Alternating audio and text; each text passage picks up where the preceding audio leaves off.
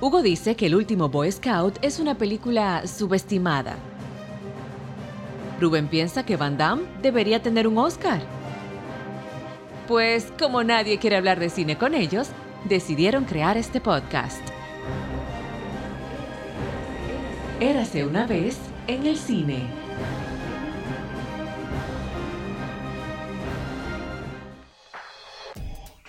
Bienvenidos amigos a otro episodio de...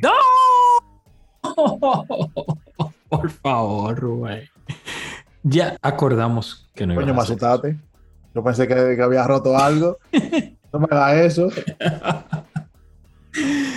Un hombre tan grande. Tú me asustaste. Yo pensé que como que yo le había inventado la madre a alguien. Ay, Como- ¿Tú te ay, acuerdas ay, cuando yo le dije un piropo a Pablo en vivo? Se me salió eso. Esos programas de cine hasta radio que están grabados. Eso era legendario. ¿Cuántos programas en promedio tú crees que tú y yo hicimos?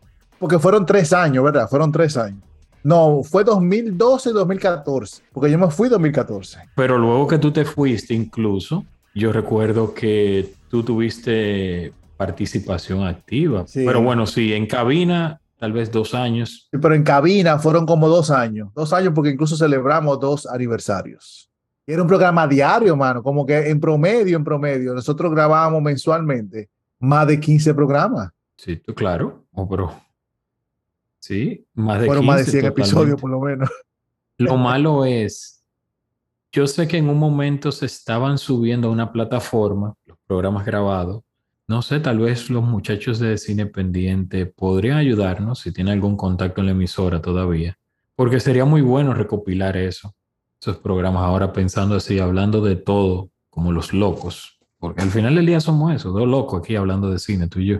Pero sería muy interesante encontrar esos programas, porque además de que tienen es un buen acervo cultural, tener, imagínate, Armando compartiendo en cabina.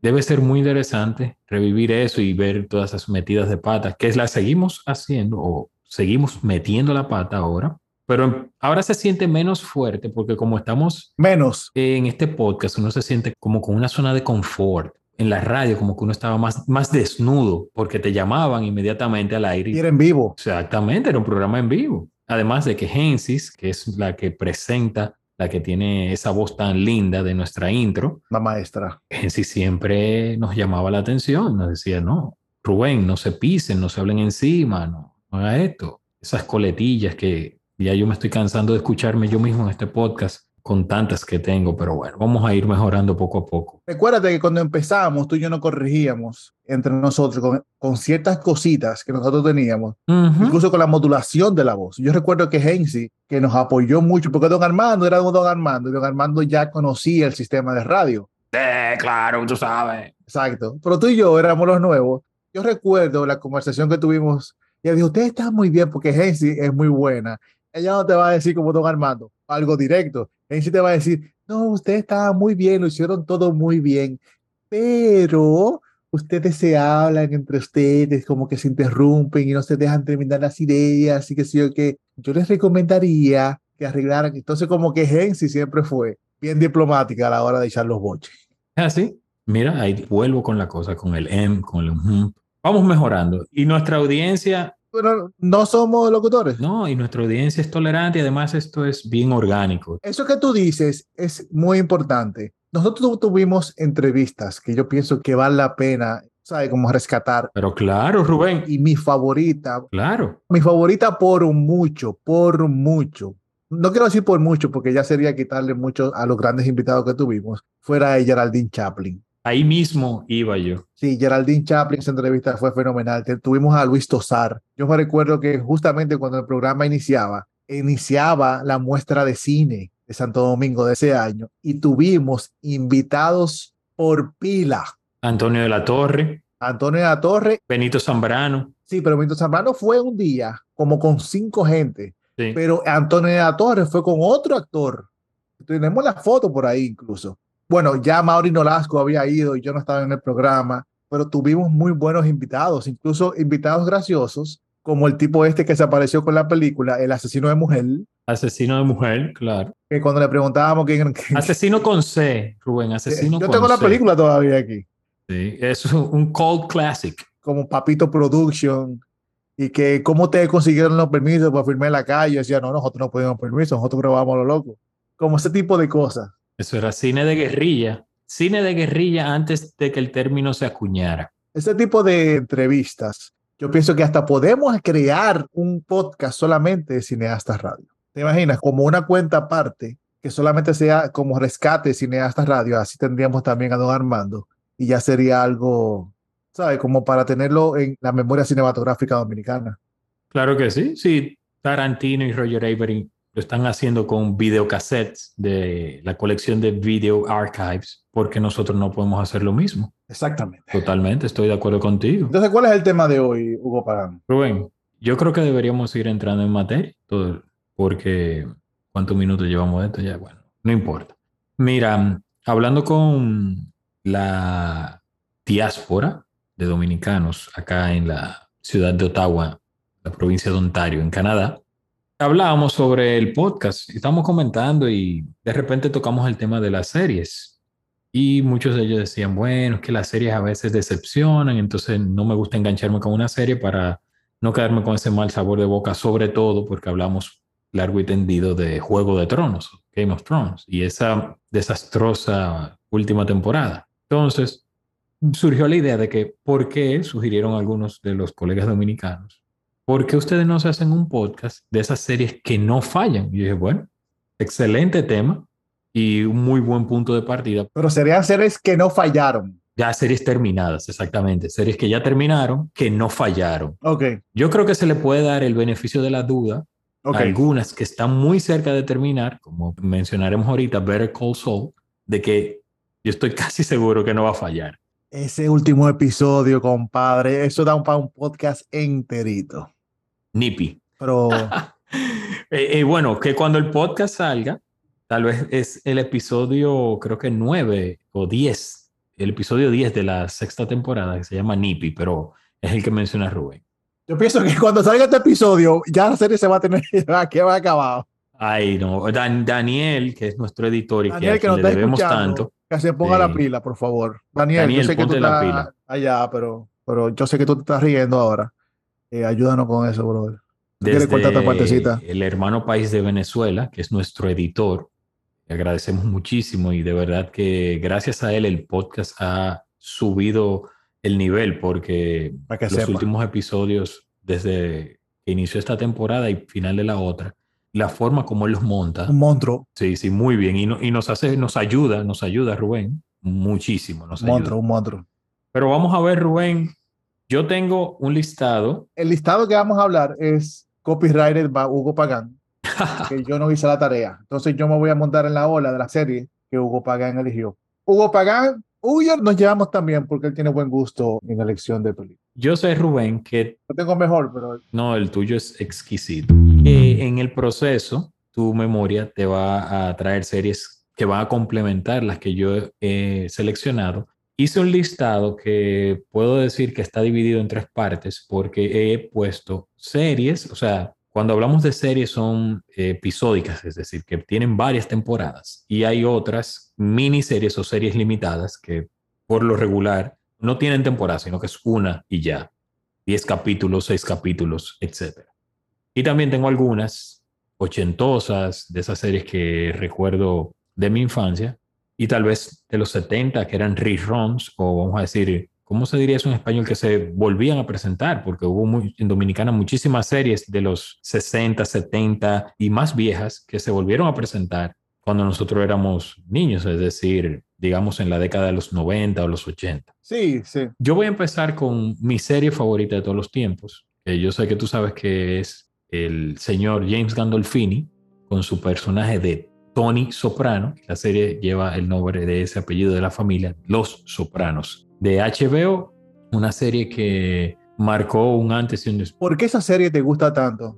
Bueno, Porque, ¿qué tiene, aparte de todo lo que tú ibas a decir, la serie, lo importante que es, a ti, Hugo Pagán, ¿por qué es importante para ti?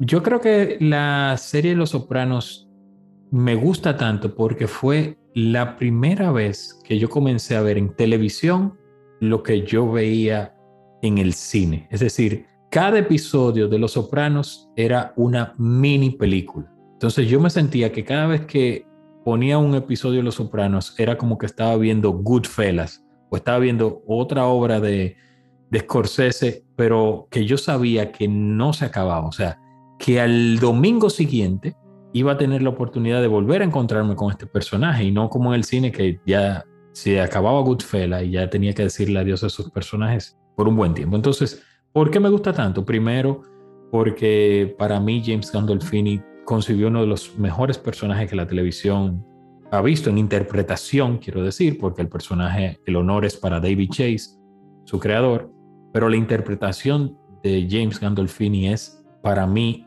de lo mejor que ha pasado por la televisión.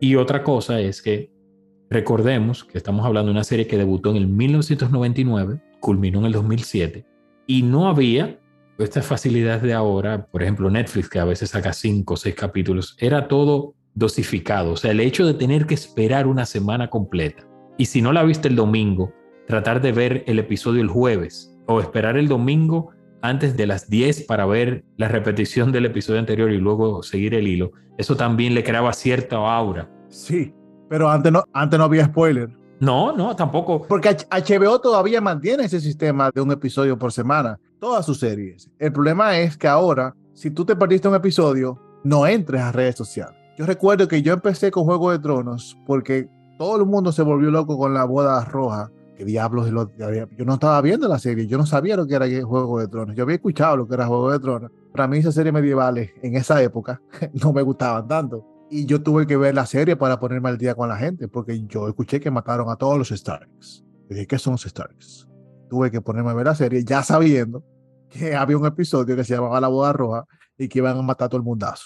Entonces, HBO todavía mantiene, HBO y Hulu son los únicos que se mantienen con un episodio por semana, porque Hulu todavía lo hace con sus series, como que cuando tienen una serie original de ellos, ellos la hacen así. Totalmente, sí como tú dices, el hecho de que Los Sopranos se estrenara previo a todo este boom de las redes sociales y la forma como ahora se comercializan las series, porque es que ahora tú la ves en una tablet, en el teléfono. Antes tú tenías que tener primero el servicio de HBO, o sea, o alguien que lo tuviera, o una parábola. Era otro momento. O sea, estamos hablando del 99, parece que no hace tanto. 22 años ya. Ha pasado mucho tiempo, o sea, y la serie tú la ves hoy y no ha envejecido en lo más mínimo, Rubén. Yo estoy viéndola, yo estoy viéndola. Yo la vi completa y yo voy por la temporada 3, cuando Tony va a Italia. Ah, sí. Que el tipo este que murió, Poli, que muere ahora, él tiene el Comendadores. Ese episodio, Comendadores, yo lo vi la semana pasada. Son seis temporadas y esa es, para mí, mi serie favorita de todos los tiempos. Y una serie que sin dudas sin dudas no falla. Hay personas que tienen problemas, o no problemas, hay personas que no disfrutaron tanto el episodio final, o sea, el season final. A mí me encantó. O sea, David Chase salió en estos días con unas declaraciones sobre eso, que me parece que era llover sobre mojado. Para el que no ha visto la serie, no quiero entrar en muchos detalles. Ya no importa, ya. Okay. Yo no la he visto, no me la diga. No entre en detalle porque yo la quiero ver. Sí. Para seguir con series favoritas, mi serie favorita mi serie favorita que yo eh, tuve el privilegio incluso de compartirla con ustedes, con el grupito que nos juntábamos los domingos, es Breaking Bad. Yo pienso que Breaking Bad, lo que me gusta es que no fue un, como algo coincidencial, porque cuando se anuncia el spin-off de Better Call Saul, yo pensé que iba a ser un fracaso. Yo lo pensé honestamente porque no sabía cómo se podía igualar, por lo menos ponerse a nivel de Breaking Bad, y Better Call Saul está casi a nivel de Breaking Bad, a mi entender. Breaking Bad para mí fue tan especial porque cada episodio, como tú bien dices, era una película. Cada personaje que salía, cada, por eso yo te sugerí que cada personaje que ese tipo crea, incluso pequeños personajes, son tan importantes a la hora de contar una historia que no pueden pasar desapercibidos. Personajes que incluso nada más salen en un solo episodio, que se vuelven tan importantes que se quedan con temporadas completas porque evolucionan como personaje. Por ejemplo, el personaje de Jesse Pinkman no iba a durar mucho si Pinkman no iba a durar tanto. Y yo pienso que más que la escritura del personaje, tiene que ver el fabuloso casting que hace este hombre también, de elegir al actor correcto. Lo mencioné porque en el último episodio de Call Saul hay dos personajes, principalmente hay uno que sale de la nada, es un ladroncito, que el tipo me huele que va a dar agua de beber. Y eso pasaba en Breaking Bad con los personajes aquellos que eran los dos muchachos que eran amigos de Jesse, que se pasaron toda la serie saliendo esporádicamente, pero saliendo de una manera muy importante. Crea villanos fabulosos. Porque en Breaking Bad no hay nadie bueno. Breaking Bad, el único bueno era el policía este, el cuñado de Walter White. Y mira lo que pasa. Como que es un mundo tan oscuro que no tiene cabida para gente buena. Porque lo escupe. Y el personaje de Hank. Hank, exacto, el personaje de Hank. Y es una serie que, no quiero decir que glorifica al villano, pero es una serie que asienta con el villano. Tan bien que es como Scarface, como que entra tan fuerte en la cultura popular que es imposible no mirar. Eso es obviando las fabulosas actuaciones de Aaron Paul, Brian Cranston, e incluso Skylar, la casa de la esposa de la, la, actriz, que nosotros la odiábamos. Como que cuando tú llegas a ese nivel de no querer saber un personaje que está haciendo lo correcto, es que ya tú conectaste infinitamente con el personaje antagónico. Y en este caso era Walter White, Heisenberg. Siguiendo con ese tono, mi serie favorita es Breaking Bad de AMC. Sin dudas, y bien que lo mencionas Rubén, de la cadena AMC, la gente ahora, obviamente, como está disponible en Netflix, la asocia con Netflix, pero la serie es de la cadena AMC. Para mí, como tú muy bien dices, Breaking Bad sería mi serie número dos de todos los tiempos, sin duda alguna. Ese capítulo 10, ah. que sería el antepenúltimo, Osimandias. Osimandias. Ah. Yo lo veo de vez en cuando. Eso debe ser la mejor película del año. Osimandias para mí es el mejor episodio de toda esa serie y Vince Gillian, Vince Gillian está, como tú dices, a otro nivel porque ver ahora cómo todo eso encaja. Osimandia y luego Felina. Visualmente es, es un universo tan rico a nivel de colores, cómo juega la cámara. Breaking Bad es, es un deleite. O sea, para los escritores. La escritura, la música, los personajes. Sí, y para los escritores, los amigos que nos escuchan y que escriben y que siempre nos siguen, yo sé que es un sueño hecho realidad. Cuando tú ves una escritura como esa. Revolucionó tal vez la televisión. Y saber, Rubén, lo difícil que es mantener ese nivel cuando tú tienes una serie que ha calado tan alto en popularidad y que significa tanto para los estudios y tú tener, vamos a decir, la fuerza de tomar la decisión y no dejar que eso, porque no es, Vince Gillian es la cabeza creativa, pero al final del día hay un equipo de guionistas trabajando, ¿verdad? Que no se salga de control. Pero él aprueba eso, ¿me entiendes? Como que él no se siente escribir, pero él le da el santo y seña y ya los escritores que él eligió saben por dónde ir, porque eso es lo que pasa, él es el creador. Él se sienta con un grupo de personas, yo quiero que pase esto, va a pasar esto obviamente acepto sus ideas porque ustedes crearon personajes, pero ahí se ve que él tiene control de lo que está pasando, porque la atmósfera no ha cambiado desde Breaking Bad. ¿Entiendes? Como que ver el Sol es una secuencia, es como el mismo universo, es del mismo universo y se siente. ¿Me entiendes? Como no sé si se explica, pero es una continuación, precuela. Sí. Como que tú entiendes de dónde viene todo lo que pasa en Breaking Bad. Claro, y como todo eso encaja, es, es genial. Para mí, sí, Breaking Bad es mi serie número dos de todos los tiempos.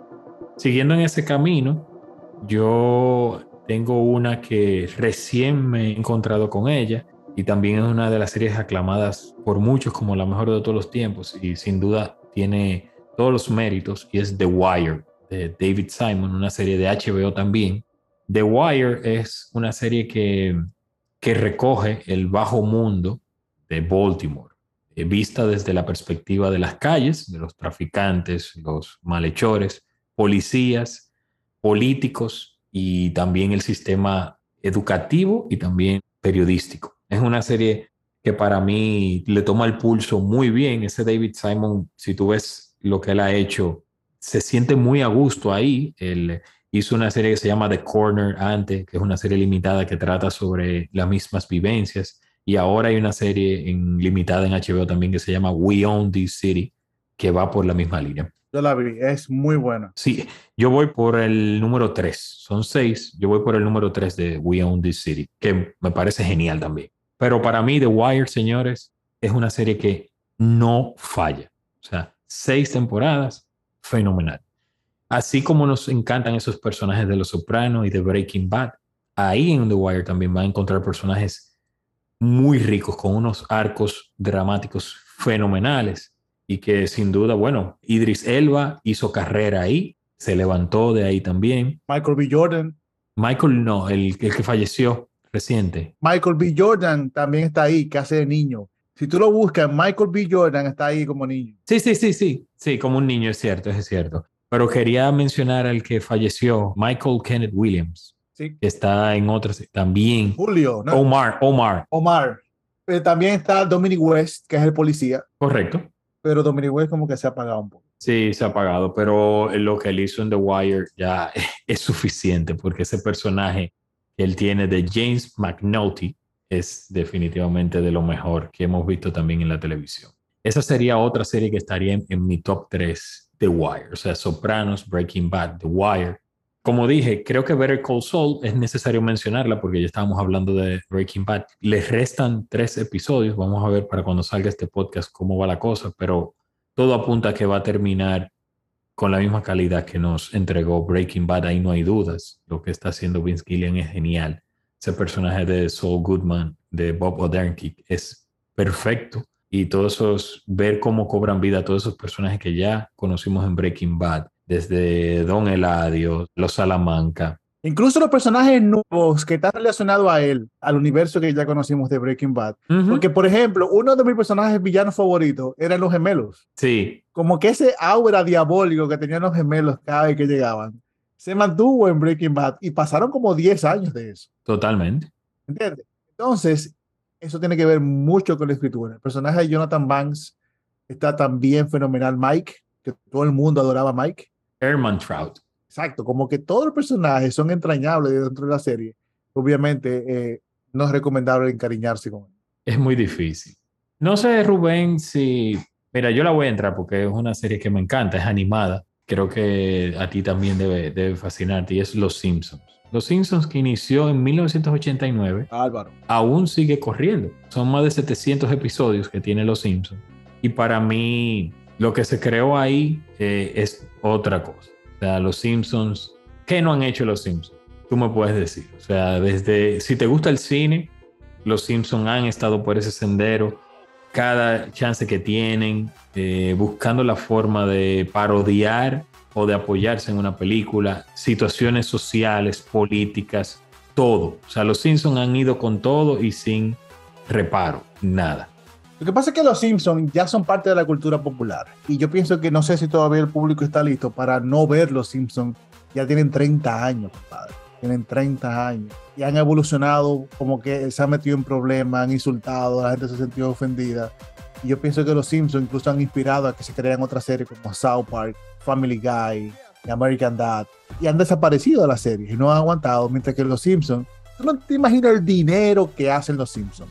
Tú no tienes ni idea el dinero que hacen los Simpsons, porque obviamente con los reruns de 30 años y con los nuevos episodios, los creadores de los Simpsons están forrados y seguirán forrados.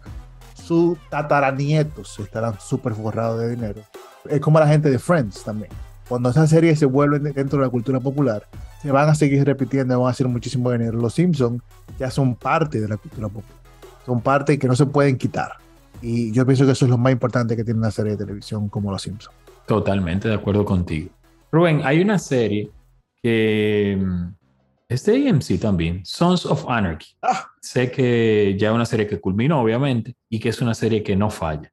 Tal vez con uno de los mejores villanos también de la televisión, en ese de Ron Perlman. Es que ahí no se sabe cuál era el villano, Bueno, porque la esposa de Ron Perlman, ajá, tanto la mamá de nuestro querido héroe, de Jax. de Jax, como su padrastro. Esos dos Pero Jax tampoco era héroe. No, no, son antihéroes. Todos son antihéroes. Pero dentro de los villanos hay un antagonista que se destaca y es ese, la mamá de Jax. La mamá del tipo. Como que eso no tiene sentido. Sí. La mamá y el padrastro mataron al papá. Ay. Ay, perdón, lo dije. Mataron al papá y se quedaron con todo.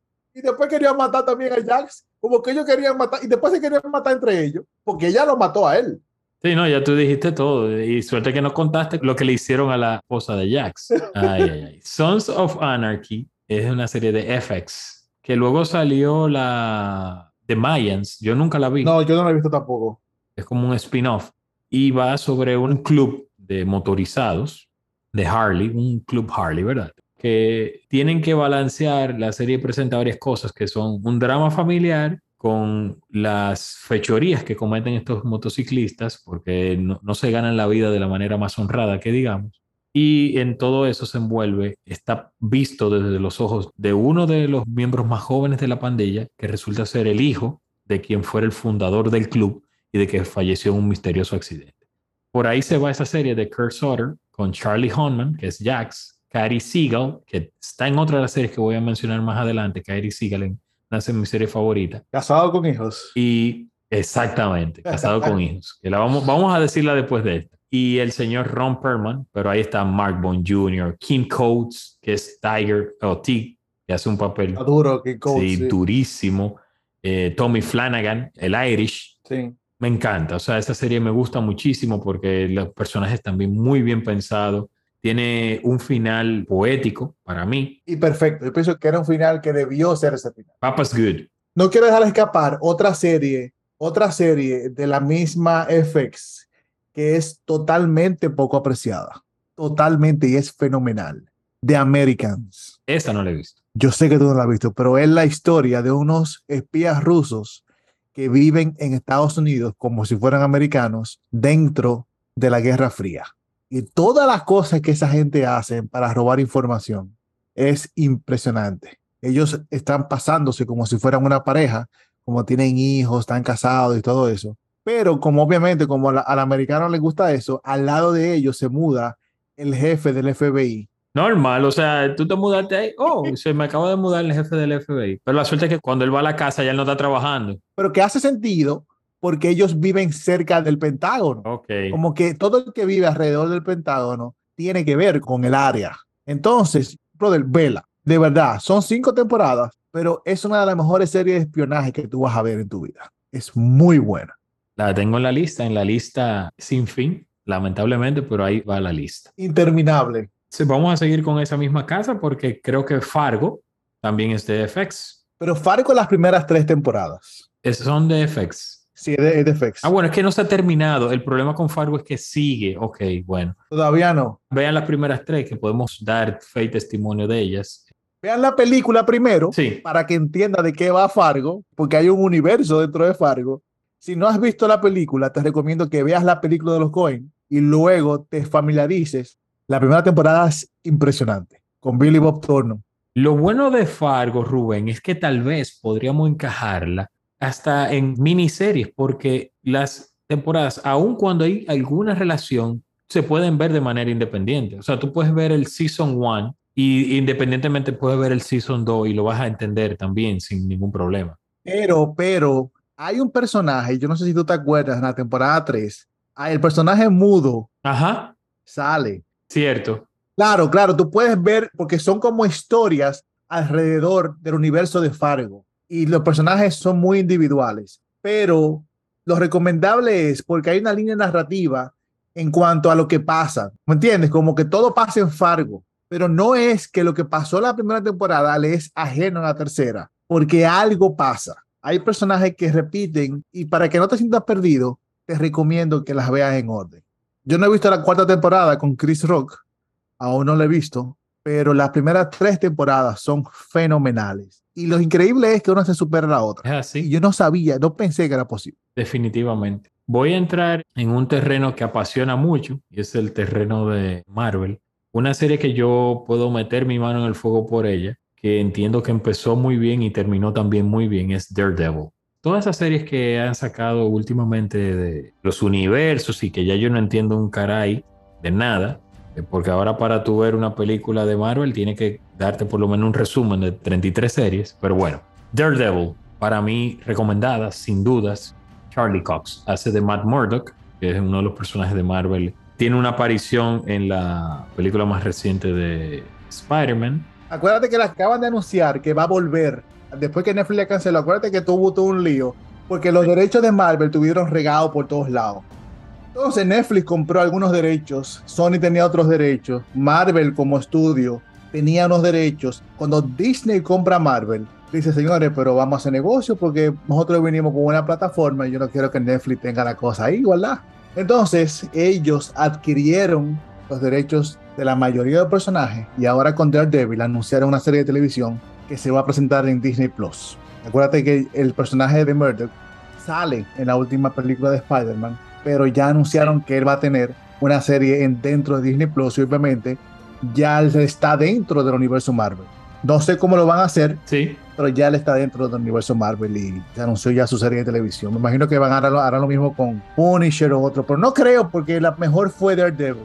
De todas, aunque Punisher fue muy buena, pero Daredevil lleva la ventaja. sí, para mí Daredevil es de lo mejor que he visto. Estoy tratando de recordar el episodio de la que yo le llamo el descenso, el plano secuencia en las escaleras. No va peleando. Sí, me parece genial. No sé si es, creo que es en la primera temporada, si mal no recuerdo.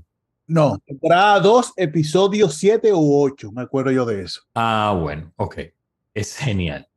Ya puede ser ese, The Dark at the End of the Tunnel. Ajá, sí, sí, yo recuerdo porque fue temporada 2 y yo no la estaba viendo y de repente hay un grupo de gente como que no tiene oficio que se tira una serie de televisión 10 horas consecutivas y comenzaron a hablar muchísimo de eso que pasaba. Yo dije, pero ajá, esta gente, entonces porque la vieron ellos, todo el mundo la tiene que ver. Bueno, esa y la secuencia del Punisher en la cárcel, que también es de la segunda temporada, son dos episodios que merece la pena que usted pueda revisitar. Pero de las series de, de Marvel, esa es la serie que yo recomiendo y que entiendo que es una serie que no falla. Corta para los estándares nuevos, porque son solamente tres temporadas, cuando la mayoría de las que ya hemos mencionado son series que superan las cinco temporadas. A mí me gusta algunos episodios de Luke, pero Punisher es buena, la Iron Fist es terrible, Ay, eso fatal.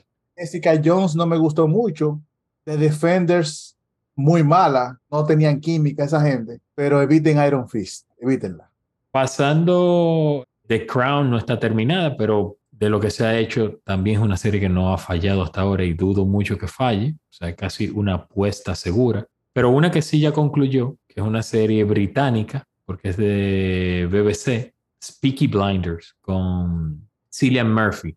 Me encanta Peaky Blinders, es una serie que yo la empecé hace un muy buen tiempo, pero la solté como en su segunda temporada y la retomé desde cero hace un año y me puse al día. Ya este año culminó una serie que para mí también es un banquete. Una serie que está, como dije, sí. Yo, yo no, ¿No te gusta? no hemos hecho click, brother, pero yo como tú, yo vi la primera temporada y la solté, la solté totalmente.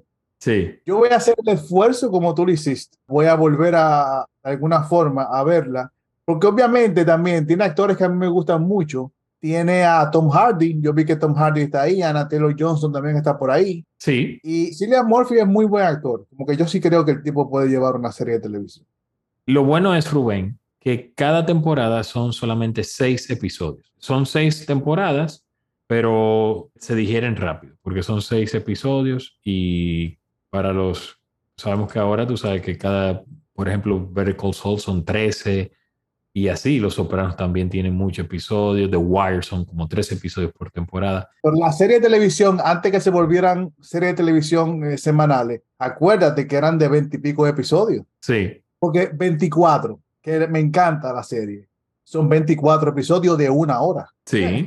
Yo recuerdo que empecé a ver esta que está en Netflix, que es Blacklist. Blacklist son como 30 episodios, Ah, The Blacklist. Ah, sí. pero yo no veo ya series tan largas. Yo pienso que me he mal acostumbrado con los nuevos formatos. Y por ejemplo, mira Supernatural, que tiraban de Supernatural como tres temporadas por año.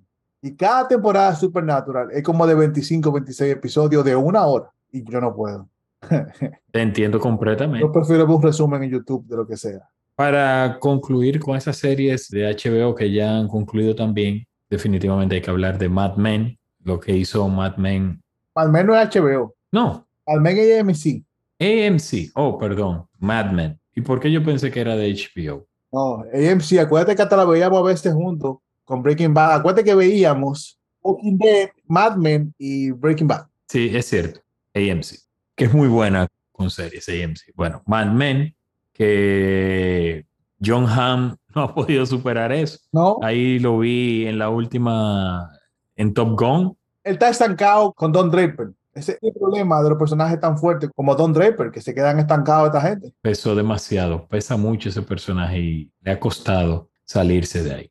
Esa sería una lista de esas series que yo digo que para mí no fallan y ahí obviamente en la que he mencionado están mis favoritas, pero hay series que, como dije al inicio, que son series miniseries o series limitadas. Y en esas series limitadas hay una serie que yo recuerdo que Maracayo siempre recomendaba, que sí es de HBO y se llama The Night Of. The Night Of de HBO, señores, es para mí Oh, claro. es una serie perfecta desde el punto de vista de escritura. O sea, ahí no hay un solo cabo suelto a nivel de ni una coma de más en ese guion. A mí me gustó mucho, pero yo tengo una pequeña objeción y mi única objeción es que yo sentí que el personaje del, del muchacho cuando está en la cárcel evoluciona demasiado rápido en convirtiéndose como el malón. Pero es que él no evoluciona, Rubén, porque ese es el tema. Es que lo que vemos al inicio es el cubriendo. La realidad es lo que vemos al final. Ese personaje de Nasir, que lo interpreta Riz Ahmed, que es el que tú dices que es el que es un muchacho que está siendo acusado de asesinato de una noche donde él salió de tragos y se fue con una muchacha que no conocía y ha tenido un blackout. Tomaron drogas, alcohol y se supone que él borró, se supone, digo Rubén, que él borró una parte de la noche. O sea, lo que es Riz no, no, porque eso es lo que pasa. Fíjate que el personaje de John Turturro lo entiende eso al final. Y él se da cuenta de que no es un manso corderito. Ese es el problema, que él estaba disfrazado de niño bueno. Que por cierto, el que lo acoge en la cárcel es Michael Kenneth Williams, Sí. que también está ahí, Freddy Knight. Pero busquen esa serie. Es una especie de Primal Fear. Exacto, exactamente. Una, Rubén, que yo sé que a ti te fascina, es Chernobyl, Oh, bien de HBO. la mejor serie corta que yo he visto en mi vida. Eso como que a otro nivel. Sí, brother, como que ahí sí yo te puedo decir que ahí no hay un cabo suelto. Y yo la he visto ya dos veces. Y ahí sí yo no creo, brother, que hay un cabo suelto. No, no, nada. Incluso Jared Harris está fuera de lugar. Stellan Skarsgård, el amigo de nosotros, está impresionante. Como que cada personaje, cada diálogo, todo. Yo pienso que la serie completa es una obra maestra. Totalmente de acuerdo contigo. La he visto dos veces, como que la vi, déjame verla ya sin expectativa, para ver qué encuentro, para ver qué veo, para ver si veo algo nuevo. Lo del todo lo nuevo que vi, me gustaba más. Te voy a decir una que fue selección oficial de Sundance, lo cual no es muy usual, que una serie documental fue, y es una serie que fue nominada también a un premio Emmy, y es de Netflix, es Wild Wild Country. Eso es fenomenal. Es- eso es- señores, busquen eso en Netflix. Son seis eh, episodios, un documental, una serie documental de seis partes. Búsquenla De 8. de ocho sobre ocho, sobre esta comunidad religiosa de culto, o sea, casi una secta, por decirlo de alguna manera. Era una secta, era una secta. Lo que pasa es que mucha gente, incluso americanos que crecieron en esa época, nunca escucharon de eso que pasó. No, Como que ellos no se enteraron que había un estado que esta gente iban a comprar y estaban a punto de comprar un estado para ellos solos. una parte de Oregon, Sí. porque todo se originó en, en- en la parte más recóndita del estado de Oregón. Claro. Pero como tú bien dices, Ocho tenía y su, su estructura tenía todo armado para prácticamente comprar todo un estado dentro de Estados Unidos. Algo como que tú lo dices, no, pero que eso es ficción, no, es que la realidad supera la ficción. Totalmente. De una muy reciente, bueno, vamos con una un poquito más vieja, que es Too Old to Die Young. Yo sé que es una serie que pasó tal vez por debajo del radar, no se habló mucho de ella, de Nicholas Binding Refn, el director de películas como Drive o Pusher, Bronson. El director Nicholas Binding Refn hizo esta serie. Yo la vi en Amazon, en Amazon Prime. No sé si es original de Amazon Prime, Too Old to Die Young. ¿Tú sabes de qué cadena es esa serie? Era de FX. FX. Yo la pude ver en Amazon Prime, pero ahí está el señor Miles Teller, que ahora está en la pura papa. Sí, con The Offer. Sí, está ahí también con otra que voy a mencionar, que es The Offer, pero está ahí. Busquen esa serie que, sobre todo, si les gusta el universo visual de Nicholas Binding Refn, la van a disfrutar muchísimo. Tiene todos los elementos de él y me parece que los personajes, como siempre, todos esos personajes atormentados que él presenta, aquí están en su punto óptimo.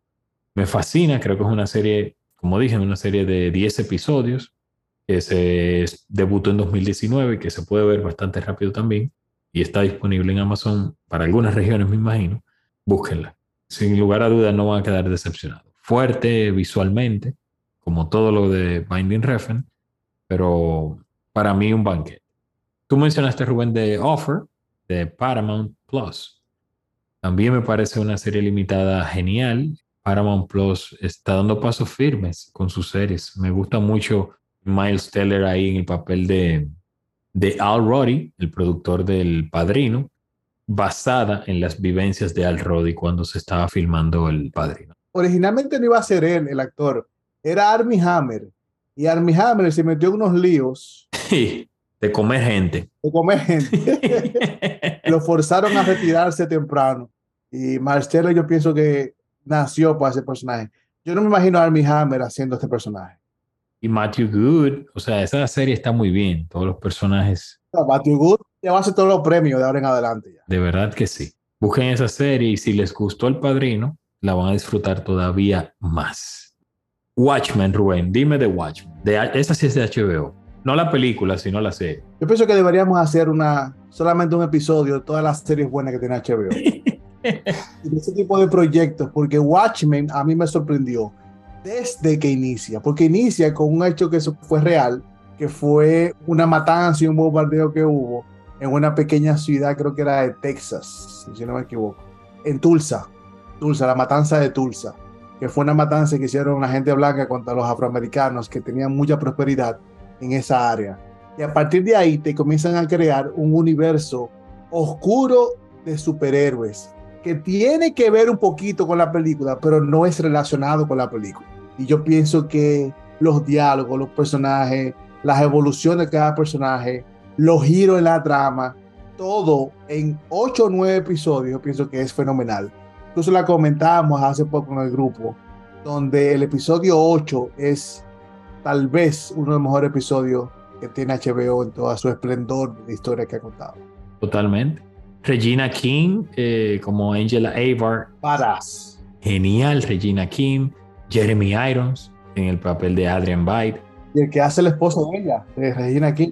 Yaya Abdul Matin, que está en la nueva versión de Candyman. Candyman. También está en la película esta de Netflix, Los Siete de Chicago. Ah, correcto. Juicio de los Siete de Chicago. Eh, genial. Watchmen, búsquenla también de HBO. Entonces ahí en serie limitada hemos mencionado The Night Off de HBO, Chernobyl de HBO, Watchmen de HBO también, The Offer es de Paramount Plus y mencionamos Wild Wild Country, que es de Netflix. De Netflix hay una serie que tampoco he oído que se haya hablado mucho y a mí me encantó, es El Farmacista.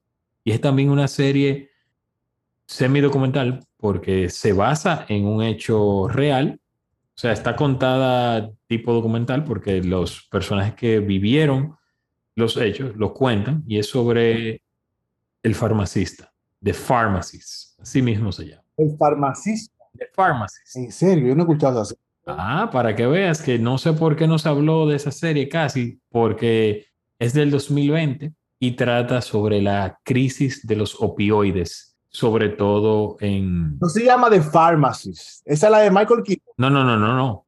The Pharmacist, así mismo se llama. Es una serie de Netflix, una serie limitada, son cuatro episodios, serie documental, estrenó en 2020 y está contada desde el punto de vista de Dan Schneider, que es un farmacista de un pequeño pueblo, y de repente su hijo lo matan en lo que se supone fue una compra de drogas que salió mal. Matan, él recibe la llamada una noche, mira, su hijo ha sido asesinado.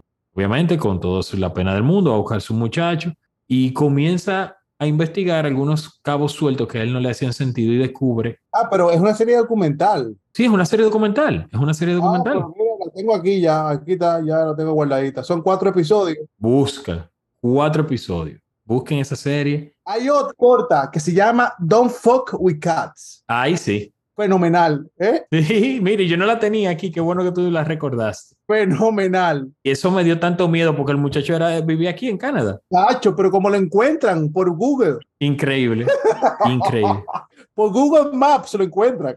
Y lo encuentran dos gente común y corriente. Lo que da, da más miedo de eso es que hay personas que se dedican a eso, brother. Pero busquen esas dos de Netflix, Rubén. Y mi serie favorita de Netflix, para cerrar con Netflix, es Dark. Dark. Ah, tú esa no la he visto. ¡Oh! No, yo sé que te ibas a sorprender. Vale. Sabía que te ibas a sorprender. Hay una serie que ahora van a hacer otra versión que está disponible en Netflix, aunque no es de Netflix. Sé que hay una versión que viene ahora en, con Colin Firth o una película, se llama The Staircase. Estoy harto ya con esa vaina. Lo que pasa es que, mira, yo vi el episodio en Cold Case, en Forensic Files, perdón, en Forensic Files. Yo vi ese episodio. Sí, Después veo que HBO hace, pero Netflix hace una serie documental. Y luego veo que HBO hace una serie de ficción. Pero que no va a cambiar la historia porque hay una sola versión y obviamente tiene como tres giros la película o la serie, pero, pero, pero no va a cambiar lo que están contando.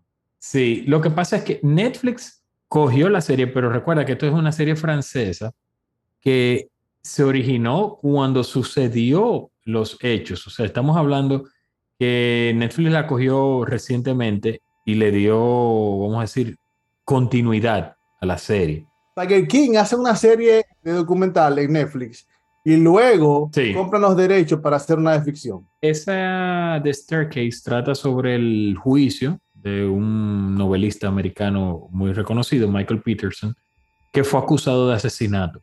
Creo que en el año 2001, eh, la esposa Que empujó a la mujer por la escalera. en la escalera. Entonces comienzan a sacar durante el juicio una serie de cosas de una previa esposa que él tuvo, de otra. Y toda la evidencia, bueno, él fue condenado. Condenado, fue hallado culpable, fue condenado de asesinar a su mujer. Pero hay evidencia, o sea, cuando tú ves el documental, te da indicios de que en realidad pudo haber sido un accidente y de que el tipo no mató a su mujer. Pero esa serie a mí me parece muy interesante. Es obviamente son unos tres episodios, porque la original creo que eran unos ocho episodios, pero luego que Netflix la cogió, terminaron incluyendo material posterior, o sea, material actual con el, vamos a decir, luego del juicio, que fue lo primero que se filmó, tú ves ahora entrevistas con las personas que estuvieron involucradas en ese momento, los abogados que ya no están, con el mismo Michael Peterson. Es, me parece muy interesante The Staircase. La voy a ver por ti. Búscala, no te vas a arrepentir. La voy a ver por ti, ¿eh? No te vas a arrepentir. Busca esa, la que te digo. Está en Netflix ahora completa. Una que yo vi por ti, Rubén, y me gusta mucho, y la voy a incluir aquí, que es también una serie limitada, cinco episodios, es Small X, de el señor Steve McQueen. Ah, Me encanta. Esta sí está en Prime Video. Sí. No sé si la casa creadora, a ver quién es la casa productora de esta, pero Steve McQueen, que es el hombre de... es su productora, la productora de él en Inglaterra. Ok, sí, exactamente, es inglesa. El hombre de dos años de esclavitud, Shame, Hunger, es de BBC y Steve McQueen está ahí. Incluso esa serie de televisión se habló tanto, porque fueron, son tres episodios, Cinco, cinco episodios, pero que ganaron premios de mejor película del año. correcto. Hubo sindicatos de críticos ridículos que comenzaron a darle premios de, mejor película del año. Todo por montarse en la guagua, como dicen, y jump into the bandwagon del tema de los derechos civiles de los afroamericanos. Porque básicamente, Sight le dio la mejor película del año. Y tú sabes, todos estos wannabe que quieren ser como Sight. Perdón, no, como la francesa. ¿Cómo se llama la revista francesa? Cahiers du Cinéma. Cahiers du Cinéma, que le dio mejor película del año. Todo el mundo se quiso montar en esa ola. No, pero son cinco episodios que no son secuenciales, o sea, lo puedes ver suelto, porque son cada uno una mini película. Un episodio de una hora y 20 minutos. Exacto. Pero me encanta, o sea, todos contando el tema de la situación del racismo en Inglaterra y cómo esa perspectiva que él la cuenta desde, sobre todo esas historias se van a los 70, porque él la ve 70 y quizás alguna ley, tal vez temprano en los 80. Temas como la educación, tema de la policía, lo que era ser negro en ese momento en Inglaterra, como ese segundo episodio, Lovers Rock, esa salida nocturna. Sí, Es increíble. es muy buena. Es muy buena. Las actuaciones, el tipo es un directorazo. Sí, Ahí hay solamente John Boyega conocido y él le saca lo mejor a todo el mundazo. Incluso él después de esa serie de ficción, él hace unos documentales, porque la gente entiende nada más que solamente hubo racismo aquí en Estados Unidos, pero también en Inglaterra se dio el tema del racismo y tuvieron que luchar por los derechos civiles. Cuando hablo de racismo, obviamente, hacia los afroamericanos. Y él ya hace una serie documental donde él cuenta cómo fue que se tuvo que, cómo se ganaron los derechos civiles en Inglaterra. Es una serie documental de unos 3, 4 episodios, pero es muy buena, es muy buena y es básicamente para la- los amantes de la historia. Yo pienso que lo hizo más para la gente que quiere conocer la historia, pero no es una serie que se habló mucho, es una serie que la hizo BBC para distribución entre ellos. pero busquen esa, está disponible en Prime Video. Es de BBC, Small Eggs. Son cinco episodios, serie limitada. Y ese Red, White and Blue, que es el de John Boyega, es genial. Que él quiere ser policía. Un muchacho muy talentoso y decide ser policía y el papá odia a los policías. Y cómo termina ese episodio y esa conversación del papá y Ya, déjalo ahí, déjalo ahí, déjalo ahí. Rubén, mi lista se termina con serie limitada, con una que a ti y a mí nos gusta mucho, que es 000, que es una serie de Sky, que es una cadena europea, pero que está también en Amazon Prime para algunas regiones. Y es una perspectiva muy diferente del tema que ha sido tratado hasta el cansancio, y es el tráfico de drogas. De cómo se crea un cartel, cómo se crea una milicia y cómo la visión de los italianos es tan opuesta a la visión y el propósito de los mexicanos. ¿Me entiendes? Como que dentro del mismo universo de vender droga, unos lo hacen por principio, mentalidad de negocio, pero no sean lujos. Mientras que el otro es lo opuesto, como que lo hacen por el dinero. Es muy interesante toda la propuesta que tiene 000 y nosotros en la primera temporada entrevistamos a dos de los actores. Y este actor que hace del jefe de la milicia, ¿cómo que se llama? Harold Torres, Harold Torres, ese tipo da miedo. genial Harold Torres. Ese tipo da miedo. Vampiro. Sí, vampiro. Y hablamos con Jesús Lozano, Sí, correcto. era el, Gordo, el gordo. gordo, era Jesús Lozano y Harold Torres lo pueden buscar esos episodios que están en nuestras en una temporada anterior. Lo entrevistamos esta serie que la protagonizan Gabriel Byrne, Dane Hean y Andrea Riseborough, creada uno de los creadores es Stefano Solima, el hombre de Sicario, y tiene otra serie también que es Sicario Paredes. Ujú, Gomorra, pero es una serie de Sky, de la cadena Sky, que fue, yo la pude ver en Amazon Prime. O sea, busquen 000 dentro de la Esa la vi yo por ti. Incluso yo entrevisté a los muchachos sin haber visto la serie. no se lo diga a ellos. Vampiro, que te mandan a matar. Rubén, Bueno, brother, yo pienso que esto se merece una parte 2. Le hemos dado muy duro. Y mira, que no he mencionado de esa serie. Y dejamos serie clásica. Si dejamos serie ochentera, serie noventera, serie con la que crecimos. Miami Vice, El Auto Fantástico, The A-Team o Los Magníficos, MacGyver, El Cóndor, Cóndor, Ah. Casado con Hijos, Alf, Alf, Los Años Maravillosos. Salvado por la Campana.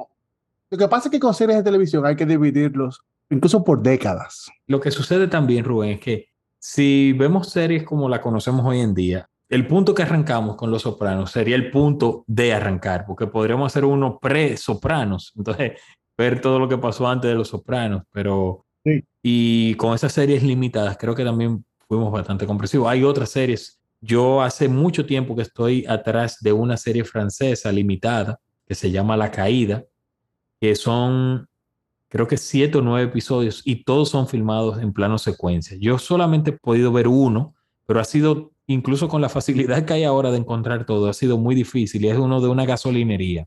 Es una serie prácticamente que es un poco post-apocalíptica porque es un mundo que está colapsado y lo que sucede en este mundo colapsado. Imagínate un- una versión de COVID con viruela del mono, con un huracán. Cada episodio es independiente dentro de este mundo caótico y el primero es una gasolinería y de todo el mundo tratando de conseguir lo último que quedan, los últimos abastos de gasolina. Pero todo, cada episodio de Rubén, de una hora y algo, es un plano secuencia. Todo. Hay una que se parece mucho que se llama Black Summer, que está en Netflix, pero esta es con zombies. Ok. Y no mencionamos, por ejemplo, Love, Dead and Robots, que es genial. Ah, Y Black Mirror, Black Mirror. pero yo te digo, ah, hay que hacer parte 2. Vamos a invitar a alguien para que esté con nosotros. Vamos a invitar a alguien que traiga una lista. Vámonos, Rubén, entonces. Un abrazo y pórtese mal. Y recuerden que nos dejen los comentarios. Cuando vean el post en Instagram, comenten ahí, señores. No nos manden el mensaje de que a mí es Rubén. Que no me escriban a mí. Rubén está No me escriban a Rubén es un hombre muy ocupado. Y además la novia no le gusta que le estén escribiendo. ¿No es así? Se pone celosa después. Dale, un abrazo. Ok, está bien. Vámonos Daniel, entonces. pórtate mal. Daniel, Daniel, cuídate.